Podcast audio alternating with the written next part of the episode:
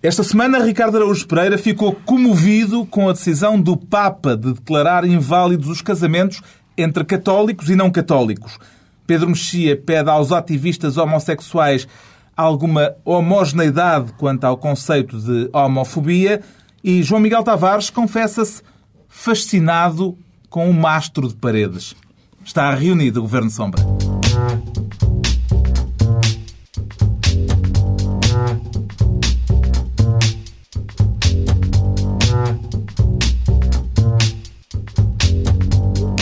Viva, sejam bem-vindos. Depois de uma semana em que se ouviu falar muito de birras e de ingovernabilidade, palavras que vão ser repetidas mais daqui a pouco na última reunião de 2009 deste Governo Sombra, como sempre com Pedro Mexia, João Miguel Tavares e Ricardo Araújo Pereira.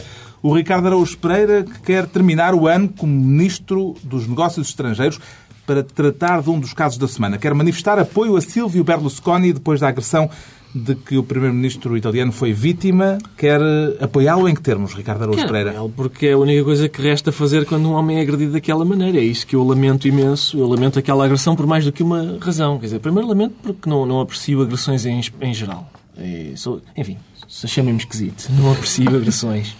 E segundo, aprecio ainda menos as agressões que façam com que eu, à frente, à frente da televisão, diga é pá, coitado do Berlusconi. Simpatizo com ele neste momento. É um homem que até organiza boas festas e uma pessoa dá, enfim, dá por si a dizer coitado do homem. Esta, esta agressão em especial acho-a especialmente aviltante, porque, enfim, todos conhecemos o Berlusconi, é um homem da direita populista que tem um especial apreço pela segurança, tem uma especial falta de apreço pela cultura. Por isso, um homem desses ser agredido o que viola a questão da segurança, hum. por uma estatueta, que é um objeto de cultura, enfim, deve ser especialmente... É a miniatura de uma catedral. De uma catedral. Da catedral à frente da qual ele estava, porque aquilo foi na Piazza del Duomo de Milão e foi agredido com uma miniatura da do Duomo de Milão. Exatamente. Portanto, há uma aqui um, ser agredida com uma catedral. Um aspecto irónico no meio disto. E ser a catedral à frente da qual ela está agredida. Uma pessoa, eu, enfim, a agredir, sejamos, é tudo certinho. Gosto de tudo certinho. Ser, seria, por exemplo, ridículo ser a, a, Torre Eiffel, uma miniatura da Torre Eiffel. Isso só em Paris? Isso só em, em Paris, sim. Em Paris, se fosse agredida à frente da Torre Eiffel, com uma miniatura da Torre Eiffel. Em Lisboa, o que é que se usaria? A Casa dos Bicos. é a minha sugestão, claramente. Houve muita gente a dizer que esta agressão vai fazer mais pela cota de popularidade do Berlusconi do que qualquer medida política que ele pudesse vir a tomar. Eh, estão de acordo? Bom, se for por aí, eu, se calhar o José Sócrates vai começar a distribuir é um momento, é um momento de Marinha Grande. É em Milão que dá mais prestígio. Mas é verdade que... É, mas é aquela sensação de ui, até a mim me doeu. É verdade, aquilo é há, duas, há duas coisas engraçadas. Uma que é muito pouco prestigiante para a oposição uh, a Berlusconi, que é tanto, tanto esse senhor que o, que o agrediu de facto, como o outro que tentou entrar no hospital onde ele estava internado supostamente para fazer o mesmo, são ambas duas personagens com história de psiquiátrica. E, portanto, que uh, as duas pessoas que tenham uh, tentado agredir uh, Berlusconi sejam dois malucos, acho que é o termo que a psiquiatria em geral, em geral favorece, é um pouco preocupante. Mais preocupante ainda é que um juiz, e a Itália tem alguma tradição da República de Juízes, e os juízes que todos sabemos tiveram uma, um, um, papel muito importante uh, no combate à máfia uh, e à corrupção, mas que um juiz, que é, que é presidente de um partido, que se chama a Itália dos Valores, uh, tenha sido a única pessoa de todo o espectro político italiano que tenha dito Pois, mas ele estava a pedi-las. é sempre bom quando alguém da, da que faz da parte da, valores, da, é? da, área dos valores, alguém que, que, cuja profissão é serenar os conflitos existentes numa sociedade, uh, tenha dito só se perder a isqueira no chão. Do mas é um lado positivo. político é capaz de ter ganho muitos votos com isso, para ver, a, a, avaliar pelos comentários que havia nas caixas de comentários. É possível ver isto por um lado positivo, que é, geralmente em Itália, quando se queria agredir alguém, usava-se uma bomba. Pelo menos o Berlusconi já foi agredido, agredido com uma máquina fotográfica em 2004 e agora com uma estatueta de uma catedral. Apesar de tudo, são métodos mais civilizados, digamos assim. Fica entregue a pasta da diplomacia ao Ricardo Araújo Pereira e voltamos esta semana a ter o Pedro Mexia, é um reincidente, a reclamar o cargo de Ministro dos Cultos. Pelos vistos, gostou da pasta, Pedro Mexia? Gostei dos cultos, não, não, das pessoas cultas, porque esse Ministério uh, terá, terá, certamente outras pessoas uh, que melhor representariam, mas dos cultos. Modesto, é, modesto, modesto, foi pequena. Um, não, porque houve esta semana. Escolha para sublinhar a atribuição do Prémio Pessoa. Uh, do Prémio Pessoa, do Manuel Clemente, Bispo do Porto, um, porque. Um, mesmo para, mesmo para quem, como é o meu caso, é católico, quando se houve alguma notícia que tem bispo uh, no corpo ou no título, a gente diz, e o que é que ele disse? Tem bispo no corpo. Uh, bispo no corpo. É um filme Já havia o diabo no corpo. É um filme bispo no corpo. Sempre que, sempre que alguém, uh, ao longo dos anos, me disse a frase, já viste o que é que disse, o que é que disse o bispo tal, ou o que é que fez, ou o que é que... Eu temo o pior sempre. E raramente e raramente me engano, porque os bispos têm a tendência a comentar aqueles assuntos que realmente são estruturantes do pensamento cristão, como sketches televisivos, a questão da camisinha, que aquelas coisas sobre as quais Nosso Senhor encarnou e veio, e veio uh, explicar aos mortais. E, e, portanto, foi muito, para mim, muito positivo. Ainda por cima, num momento em que as relações entre o Estado e a Igreja não são muito boas, hum e em que parece haver uma espécie de clima uh, jacobino, pelo menos em alguns, em alguns setores da opinião publicada e na blogosfera, etc., que o Prémio Pessoa tenha uh, uh, sido atribuído a, a, um bispo e a um bispo que tem feito um trabalho muito interessante de, de, ponto com a sociedade civil, com a cultura. É, é alguém que revalorizou a cultura no, no âmbito da, da da Igreja. Uh, há um prémio uh, uh, católico na área da cultura que já premiou Manuel de Oliveira, um, o Fernandes Farria, portanto, pessoas de várias áreas, de várias áreas da, das artes e, e, da cultura. E, e, para mim foi muito positivo, de repente, ler no jornal uma notícia sobre um bispo e ficar contente, porque não me lembro, francamente, de acontecer isso. Em geral, Mas alguém era, celebrou? Era os bispos a anunciarem que devia haver televisões católicas e outras coisas aberrantes e foi a primeira vez na minha memória histórica de um bispo, de uma notícia boa que envolve um bispo português. Eu não gosto de padrecas. E, mas, mas, Você é para o Pedro? Não, não. É, é, verdade, eu não gosto de padrecas. Mas gosto de padres. E eu faço sempre essa distinção. E este senhor é um padre. E é isso, é, a diferença é essa. O, o, escritor Mário de Carvalho dizia muitas vezes que é importante não confundir o povo com o populacho. Porque o povo, enfim, é um conceito... E o género, o género humano como germano. Exatamente, exatamente.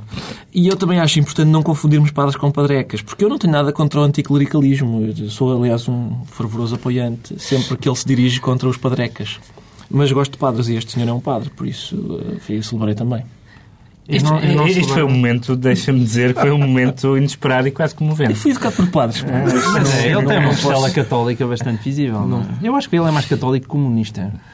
Mas podemos debater isso numa. Isso com certeza.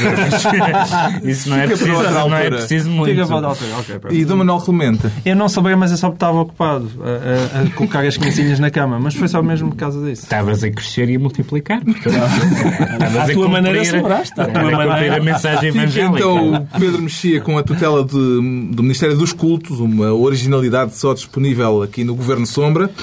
E também o João Miguel Tavares se propõe desta vez a uma originalidade, quer cruzar os Ministérios da Justiça e da Saúde e já tem nome para essa futura pasta, João Miguel Tavares? Não, isso não tenho. Eu acho é que é preciso o um know-how dos dois ministérios, porque eu tive uma epifania, já para manter dentro do clima religioso desta, desta bela sessão, uh, que foi, eu acho que a geriatria é uma disciplina que precisa de começar a ser ensinada uh, nas, nas academias de Direito. Infelizmente, o Pedro Mexia é licenciado em Direito não teve a oportunidade de, de ter geriatria, mas eu acho que dizes tu.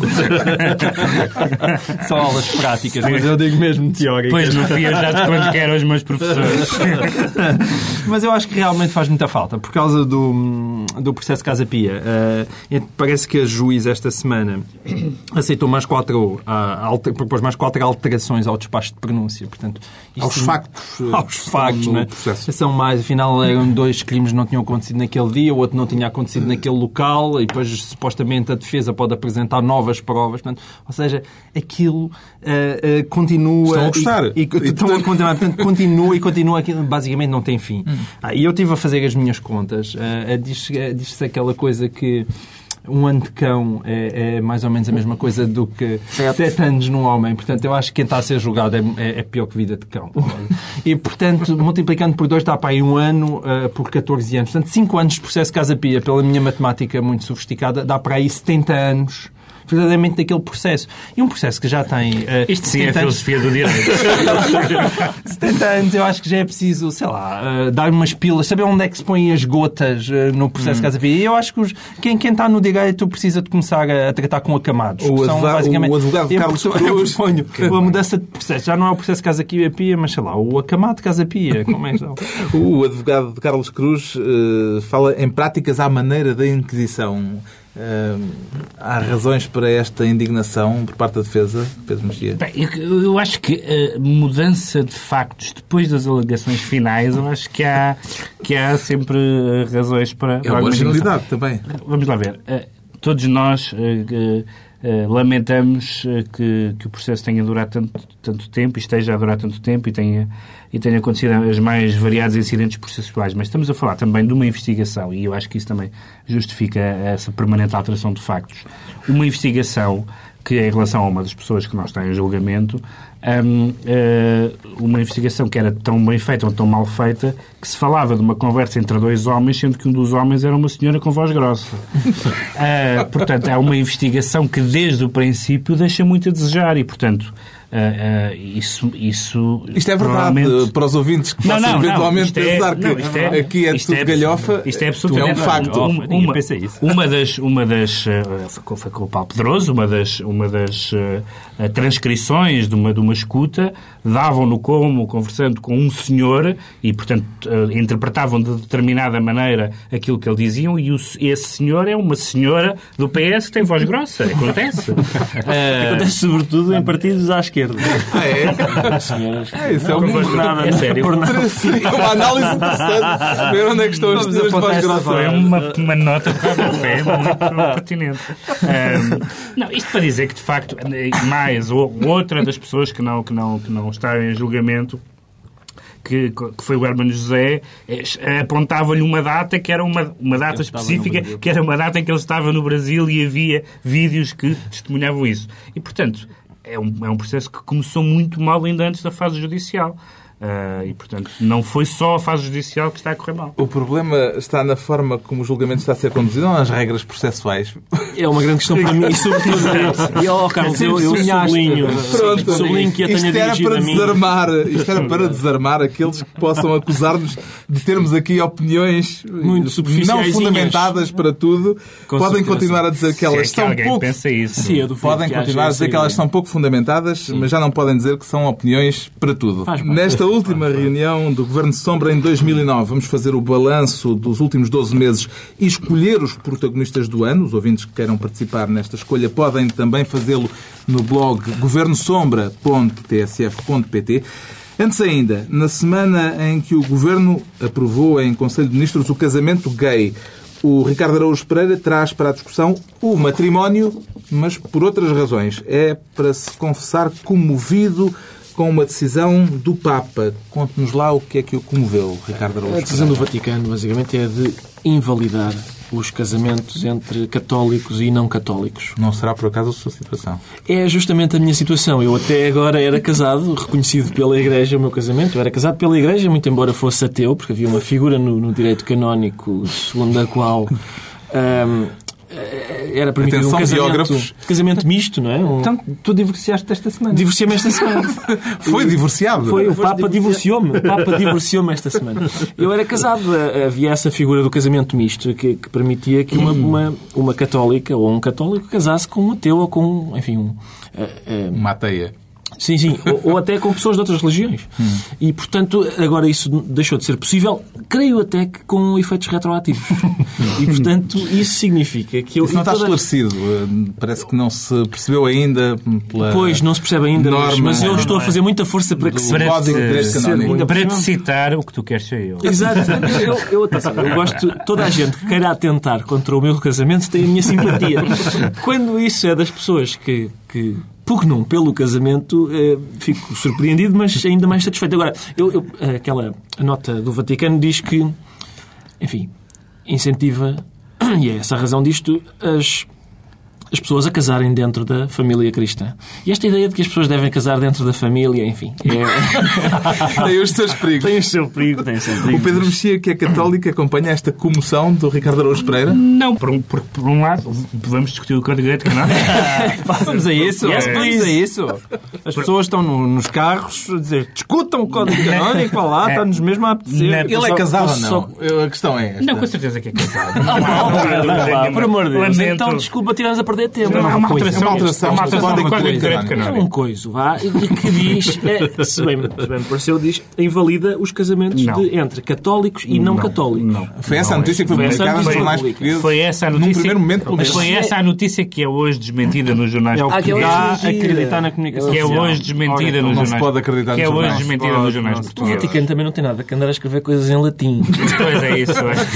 Esse é um dos problemas nessa matéria. João Miguel Tavares. A única preocupação é que eu também tive não há muito tempo num casamento destes mistos e não sei se tenho destes mistos. Destes mistos. Não, não sei, não sei se tenho que devolver aquilo que tudo comia. Tens um destes também, meu Deus. Pronto, fica não registada. Depende do que é que comes. Fica registada a dúvida existencial e existencial do João Miguel Tavares e a comoção do Ricardo Araújo Pereira e registra-se também o desejo do Pedro Mexia de ver os ativistas homossexuais entenderem-se quanto ao conceito de homofobia. Em que é que detectou falta de sintonia a este respeito? Mais do que falta de sintonia, falta de homogeneidade.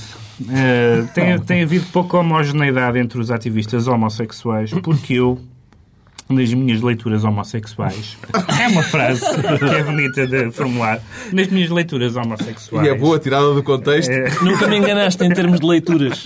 Tanto tempo ali na FNAC Chiado, havia ter naquela, naquela secção. um, sempre li uh, que grande parte dos autores, dos ensaístas e teóricos uh, gay, um, pelo contrário, desvalorizavam brutalmente o casamento, achavam o casamento uma instituição ridícula, ultrapassada, e, e de repente pareceu existir no movimento gay português a ideia de que o casamento é, é uma reivindicação consensual. Esta semana, esse aparente consenso foi completamente estilhaçado uh, com um dirigente, uh, com um ativista, e ex suponho que não sei se ainda é dirigente da ILGA, uh, que escreveu um texto, no fundo atacando a posição do Miguel Valde Almeida, a dizer que esta espécie de negociação que se fez aceitando o casamento e, e sem, a adoção. E, sem a adoção não só é uma parece uma vitória, mas é uma cedência, número um.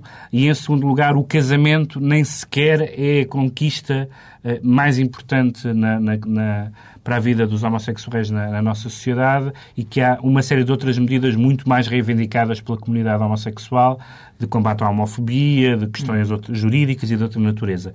E eu devo dizer que muitas dessas. Uh, eh, um, eh, reivindicações e muitos desses argumentos me são simpáticos. Ou seja, eu acho que, de facto, o que é realmente escandaloso é que um homem que vive com outro homem ou uma mulher que vive com outra mulher não possa ter direitos sucessórios, não possa ter férias, não possa ter direitos de visita nos hospitais, essas coisas todas. Isso sim é um caso de justiça. A questão do casamento e do nome do casamento é um combate cultural e é um combate ideológico. Mas o, a, a, questão de justiça e a questão ideológica são questões diferentes. E foi, eu acho que foi interessante que no próprio movimento homossexual português haja essa. Porque o que, o que tem havido muito, e tem havido muita gente que tem escrito isso, é quem é, já isso posso, posso citar vários uh, colunistas e bloguistas que escreveram, quem é contra o casamento homossexual é homofóbico o que é uma forma, evidentemente, de terrorismo intelectual. Ora, portanto, vamos, temos neste momento ativistas homossexuais homofóbicos, segundo essa teoria.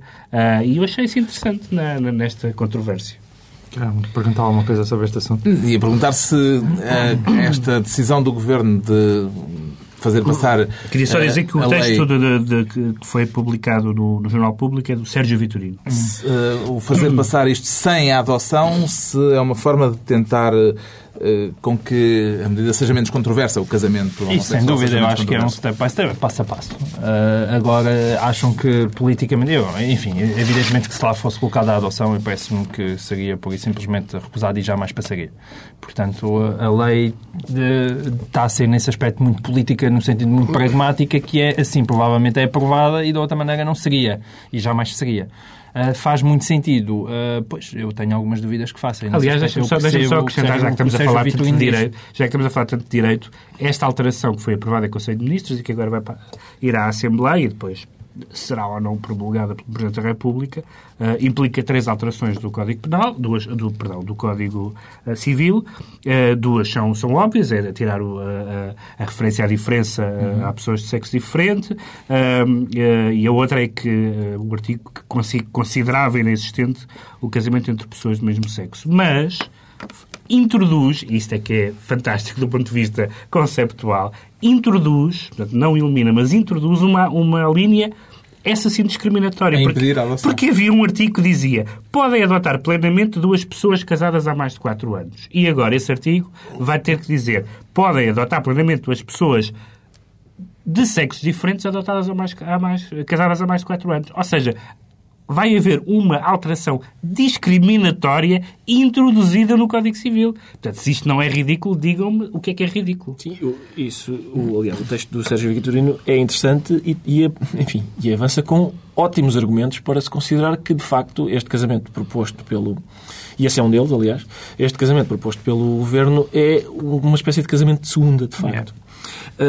Agora, há aqui uma coisa interessante que é quando dois heterossexuais ou dois grupos de heterossexuais uh, discordam, nós estamos perante uma discussão democrática entre dois cidadãos ou dois grupos de cidadãos. Mas quando dois homossexuais ou dois grupos de homossexuais discordam, epá, venham ver que os homossexuais não se entendem.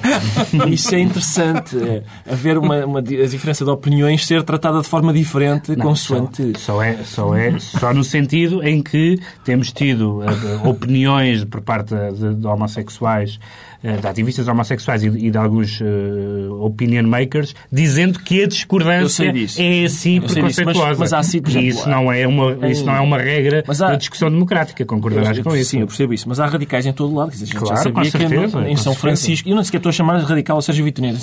Há radicais, por exemplo, em São Francisco, que abominam a ideia de casamento homossexual uhum. porque, o, o, enfim, o casamento é uma sim, instituição é uma... burguesa, claro, horrorosa, uhum. enfim. Mas eu quero dizer o seguinte, é evidente que esta, isto é uma espécie, uma farsa de que esta história do. Os homossexuais já hoje podem adotar em Portugal, uhum. desde que sejam sozinhos. Uhum. Se estiverem casados, não podem. E, portanto, esta, esta, este prurido sobre uh, homossexuais, casais de homossexuais não poderem casar, é evidentemente... Não poderem adotar. Não poderem adotar. O que, é o, que, o que, também me parece interessante é que, até conceptualmente, uh, uh, o casamento é bastante mais discutível que a adoção. Para mim sempre me pareceu muito estranho. Mais discutível, mas estou a dizer que, que seja mais discutível para mim. Uhum. Parece-me que não há razão muito forte para duvidar da adoção, no sentido em que, se é os interesses da criança, os interesses da criança podem ser acautelados por quem tomar bem conta dela. Justamente. o casamento, enquanto instituição mimética de uma, de uma, uh, de uma instituição heterossexual, é que me parece que conceptualmente é mais discutível. Está entendida que, a questão... é um assunto que, não, que, não, que eu não sou. Vamos certamente voltar ao assunto porque ainda há de haver debate parlamentar sobre esta matéria. Sim. O pedido do Pedro Mexia aos ativistas LGBT fica esclarecido. Quanto ao João Miguel Tavares, confessa-se esta semana fascinado com o mastro de paredes. Curioso fascínio, João Miguel Tavares. É. Tínhamos mudado de assunto. É verdade, o mastro de paredes. Os hum. assuntos que verdadeiramente interessam o povo. Trata-se do anúncio da construção de um mastro de 100 metros de altura um de 100 metros para colocar nele a maior bandeira nacional do país e uma das maiores do mundo. Exatamente. Para comemorar a República. Para comemorar a República. E isto fascina... custa um milhão de euros. Ah. E custa um milhão de euros parece-me... Uhum. Logo, o, o, o, milhão de euros em si parece-me divertido. A Câmara de Paredes não... diz que um milhão de euros é para um monumento à volta e para toda a zona circundante envolvente. e envolvente. Ainda assim, aquilo é um ferro com 100 a metros de altura. ao mastro. A zona envolvente ao mastro. tem Às um vezes é cara. Um nome Às vezes é cara, isso é verdade. É um ferro com 100 metros de altura. Eu acho graça como, é se, como se desconstrói. Quer dizer, é dito assim, dito assim, nada tem. O café é água castanha. Isso, meu amigo. É, é, enfim, fala lá sobre. Descreve o mastro, se faz favor. eu pensei, até o Manel Godinho se calhar conseguia, com, com, o ferro todo que ele lá tem, um, preço melhor. E, se calhar agora até está, até está a vender com desconto. Mas vai ter um equipamento especial especial. Vai ter, é isso é que me fascina. É Essa é a parte melhor da história. É a melhor parte. E eu vou, vou citar aqui a notícia em que diz que o mastro de paredes estará equipado com um sistema mecânico que manterá a bandeira sempre desfraldada. Isso não é um excesso? Isso parece-me, eh, digamos assim... eh, Sempre, sempre, sempre. Não, eu quando eu li isto é que pensei logo... Que idade tem um arquiteto? Finalmente está aqui a solução para o problema de paredes. Porque paredes, o, o Presidente da Câmara veio ao mesmo tempo explicar que o mastro estava aberto ao mecenato cultural. E desde que houvesse hum, empresas dispostas a investir. Ah, e eu proponho mesmo aqui a ideia de irem bater à porta do Viagra, porque um, um- um mecanismo para ajudar a, ma- a manter a bandeira sempre desfraldada, eu acho que é uma coisa que tem Não, uma não, não. ressonância. Nós temos o cutila, o, é, o, digamos, Mas essa não está o desfraldada. monumento ao cutileiro não desfraldava, mas como é que eu ia O dizer? o momento não é ao Eh, cutileiro, é ao 25 de Abril. um, monu um monumento, Da autoria do cutileiro. Um, monu um monumento ao cutileiro, disse, disse bem. originalmente, originalmente esguichava, não sei se sabem. E deixou, Não, esguicha, não- esguicha. Mas, Não esguicha. não, mas deixou Ah. de esguichar logo pouco tempo depois. Ah, pois, pois. E portanto Não, eles aprenderam, Isso acontece. mas também sempre desfraldada. Eu- eu- Não é cansativo. Eu quero dizer o seguinte: eh, muitas vezes nós, enfim, estamos mergulhados numa crise e muitas vezes toda a gente, enfim, intimamente tem a tentação de perguntar de que é que este país precisa. E é justamente de uma bandeira com priapismo. É, isso mesmo. E a Malta de Paredes percebeu isso muito bem. E, portanto, este investimento de um milhão eh, Está bem aplicado. num pau, acho maravilhoso. E Acho três vivas à República. três vezes. Eu acho que se conseguia que a bandeira ficasse desfraldada. Vamos ficar então à pelo menos espera. do que- Uh, Pelo menos. Estou com um milhão de euros. Ah, acho pelo menos. caro, acho caro para um, mas é um grande desfraldar. Quando- no que toca a grandes Há- desígnios há- nacionais, há- não os vamos olhar valores- ao preço. Há valores que não têm preço. É isso mesmo. Valores mais altos Vamos- levantam. mais altos, de facto, é difícil, mais altos que 100 metros. Vamos ficar então à espera que se erga o mastro, uma ideia que está a excitar a autarquia de Paredes. E é a altura agora de avaliarmos aquilo que foi a discussão dos últimos dias acerca de um alegado perigo de ingovernabilidade do país. No PS ouviram-se mesmo vozes como a de Ricardo Rodrigues, na Rádio Renascença, pondo a hipótese de vir a ter de haver eleições antecipadas.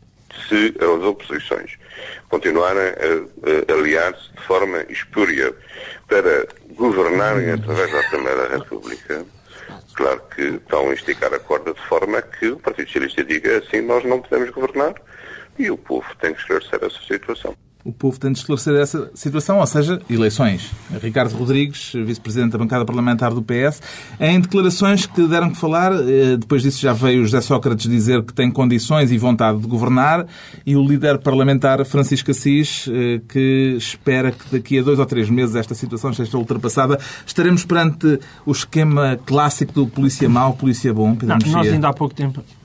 Eh, Eu posso fazer, tentar imitar Claro. a voz do Pedro Mexia, não? não. Sim, não é preciso, nós, nós ainda há pouco tempo brincámos aqui com, o- com o sotaque açoriano e houve até quem tivesse levado a mal lá no blog e tal.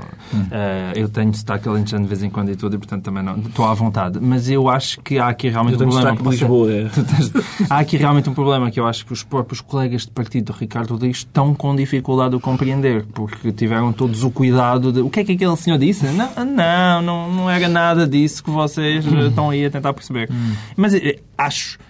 Ou seja, Ricardo Rodrigues chegou-se demasiado à frente porque é absurdo neste momento o PS eh, ir para eleições, porque ou eu muito me engano, ou a vida não iria correr nada, nada bem ao, ao senhor engenheiro Sócrates. É? Jamais, há- há- jamais o PS conseguiria neste momento aumentar a votação ou chegar a uma maioria absoluta. Nós já aqui falámos na semana passada que o que se trata é de um governo que governa com maioria relativa. O que acontece em muitos sítios aconteceu, eh, aconteceu mais vezes do que não em Portugal. Não é, não, é, não é o fim do mundo. Ainda por cima, temos um orçamento retificativo que foi aprovado. Temos um orçamento geral do Estado que provavelmente irá passar. E, portanto, não se pode dizer que haja uma, uma força de bloqueio. Agora, Uma situação de ingovernabilidade, Evidente- tem sido a palavra da semana. Evidentemente que agora é preciso ser tudo lutado no pa- e negociado Há no uma situação nova que nunca tinha acontecido em Portugal, que era passar de uma maioria absoluta para uma maioria relativa. Isso nunca Isso tinha. é inédito. Isso nunca tinha. Depois eu acho é que o engenheiro Não, Sócrates e o governo dos- estavam mal habituados. Uma Também há a está questão dos a uma prazos, dos prazos em que pode haver eleições. Ou seja, os tais seis meses e depois os seis meses pré, antes das eleições eh, presidenciais. E, portanto, há ali só uma pequenina uh, janela. Tecnicamente, de... eu diria que o, o governo PS está a ressacar. Está a ressacar, ainda está ali a, a, a estrabuchar um bocadinho. Estava habituado a uma dose forte de quer que possa ir mando e agora não pode. Posso, posso só colocar uma questão que é a montante destas? Eu então não colocar questões que são a montante. E não ajusadas. Exato. E a questão é, sou só eu ou mais alguém se inquieta com o súbito e crescente protagonismo de Ricardo Rodrigues? Todas as semanas, é agora de repente. É verdade. Eu, eu, é verdade. Enfim. Hum, pronto, é só isto. Fica a questão. Vamos ver o que tudo isto dá. 2010 será seguramente um ano politicamente interessante. É a altura de balanço e contas em relação a 2009. Recordo que os ouvintes podem ajudar-nos a escolher os acontecimentos e as figuras do ano no blog governosombra.tsf.pt. Quais são as suas escolhas, João Miguel Tavares? Para a figura marcante, eu diria quase que ao fim, de, ao fim destes anos, Meu ao Deus, fim destes é meses, Carlos Vaz Marques, eu sinto-me quase ofendido. Para além de Barack Essa Obama. pergunta qual é a figura marcante do ano? Eu, não, eu, eu, eu vou amolar. O, o acontecimento, pronto. A eleição não pode ser, porque a eleição foi já não em 2008. Ah, Boa. Ah, a, tomada de posse, a tomada de posse foi este A posse foi. E o Prémio Nobel. E o Nobel. A aquisição do cão d'água. Então pronto, esqueçamos o João Miguel Tavares. Não, não, não. não. Mas eu, eu, eu pensei que estávamos a falar de figuras do ano portuguesas. Figuras... É, não, qualquer não coisa. Estava a ver. É, o, as figuras, eu soube o acontecimento é português. O meu. A figura é que é estrangeira. Então. É uma coisa equilibrada. Não, o acontecimento do ano para mim é mesmo o caso Freeport, face ao Cuta e... Qual deles? Tens que escolher um. Não, e este, este lento definhar de instituições que, pronto, em Portugal eram coisinhas importantes, tipo a justiça. Hum. Também já não temos muito tempo para elaborar. Não, e a figura? Não, esta disse. Uh, outra vez? A figura? Insistes? Barack Obama. Barack Obama, é mesmo? Claro, então quem é que é? Mas há outra. Há outra. Eu, eu... Tu é o Jorge Jus, não é? Ainda não sabes. Não, eu queria, já agora, eu queria, enfim, pediram-me uma figura marcante. Eu escolhi Vítor Constâncio. É, marcante porque de facto não ter marcado nada. É, enfim, é uma coisa paradoxal, mas, mas interessante.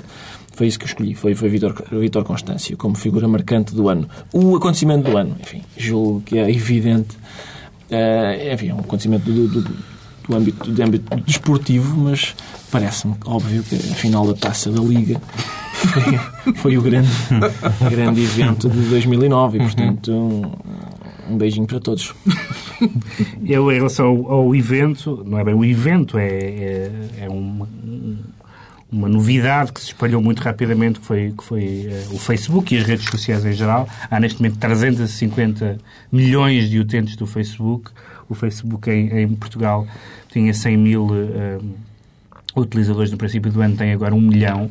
Uh, e isto que podia que tem algum interesse em termos de sociabilidade e de outras categorias sociológicas muito interessantes, está cada vez mais a ter uh, uh, interesse para, para a política, para a circulação de informação, para a circulação dos boatos, das calúnias, mas não só, também para coisas boas. Ontem no, no no, no, no, no, pequeno terremoto, no pequeno sismo, uh, imediatamente o Twitter de, uh, começou a, uh, disparou com, com pessoas a, a, contarem o relato. E, portanto, houve ma, mais uma, uma aceleração da informação. E eu acho que essa é figura? uma...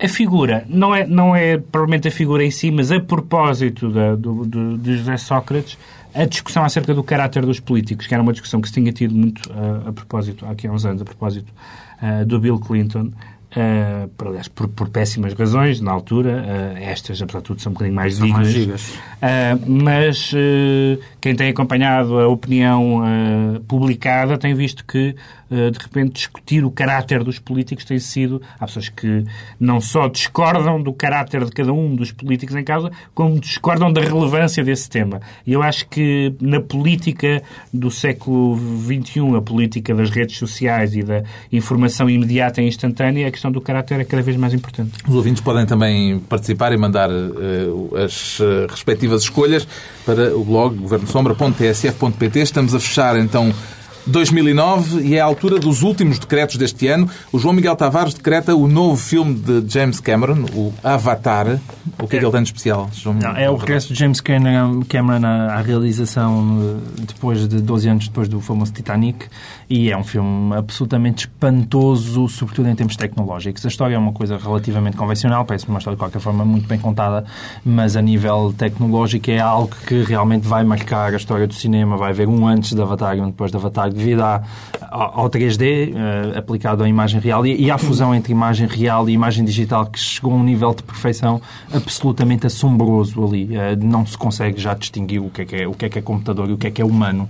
E então vai fazer muitos milhões. Não tantos milhões, certamente, como o Titanic, mas vai fazer muitos milhões. O Ricardo Araújo Pereira despede-se de 2009 decretando um livro, Sim, ainda um livro... para justificar o prémio Arco-Íris presumo. É isso, eu estou a trabalhar para o do ano que vem. Eh, é um livro, Carlos, que, que ainda por cima está em estrangeiro e, portanto, enfim, vamos terminar em beleza. Tá bom? É um livro que chama-se When Gay People Get Married, What Happens When Societies Legalize Same-Sex Marriage. Em português... Isto é a TSF? Primaveras Românticas.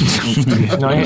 Ou quando, as, quando as pessoas felizes casam, não é? É um livro de uma senhora chamada Lee Badgett, uma investigadora, e o livro... Um, enfim, investiga aquilo que acontece a uma sociedade quando os países legalizam os casamentos entre pessoas do mesmo sexo, indo, por exemplo, à Holanda, onde ele já foi legalizado há algum tempo, e verificando que não só o mundo não acabou lá, como, ah, não? como não, os heterossexuais continuam a casar e a prezar os seus próprios os seus casamentos, mas é um livro que fala justamente sobre o modo como, eh, quando o casamento entre pessoas do mesmo sexo é, é aprovado, eh, isso muda mais os homossexuais do que a instituição do casamento. E isto porque o valor que tanto os homossexuais como a sociedade que os rodeia dão à relação em que eles estão envolvidos uh, muda quando eles estão. E, e, o, e o, o, caráter fundamental do facto daquilo mimetizar a instituição dos heterossexuais nesse valor que toda a gente passa a dar à, àquela relação, é interessante e vamos todos dar as mãos e cantar qualquer coisa. Eu queria, eu queria notar que este é o, este é o programa mais neoconservador do Ricardo Araújo Pereira. Em toda, em toda a carreira deste é programa. Começa a elogiar um bispo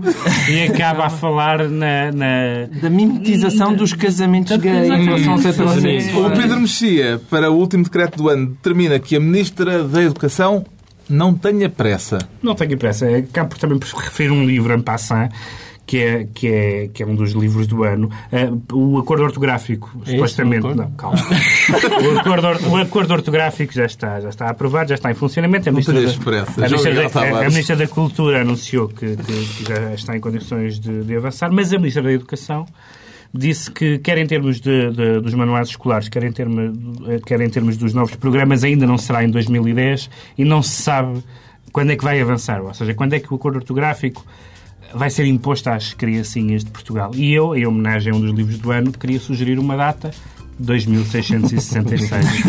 Está concluída a última reunião do ano. Voltamos em 2010 com o Governo Sombra. Pedro Mexia, João Miguel Tavares e Ricardo Araújo Pereira.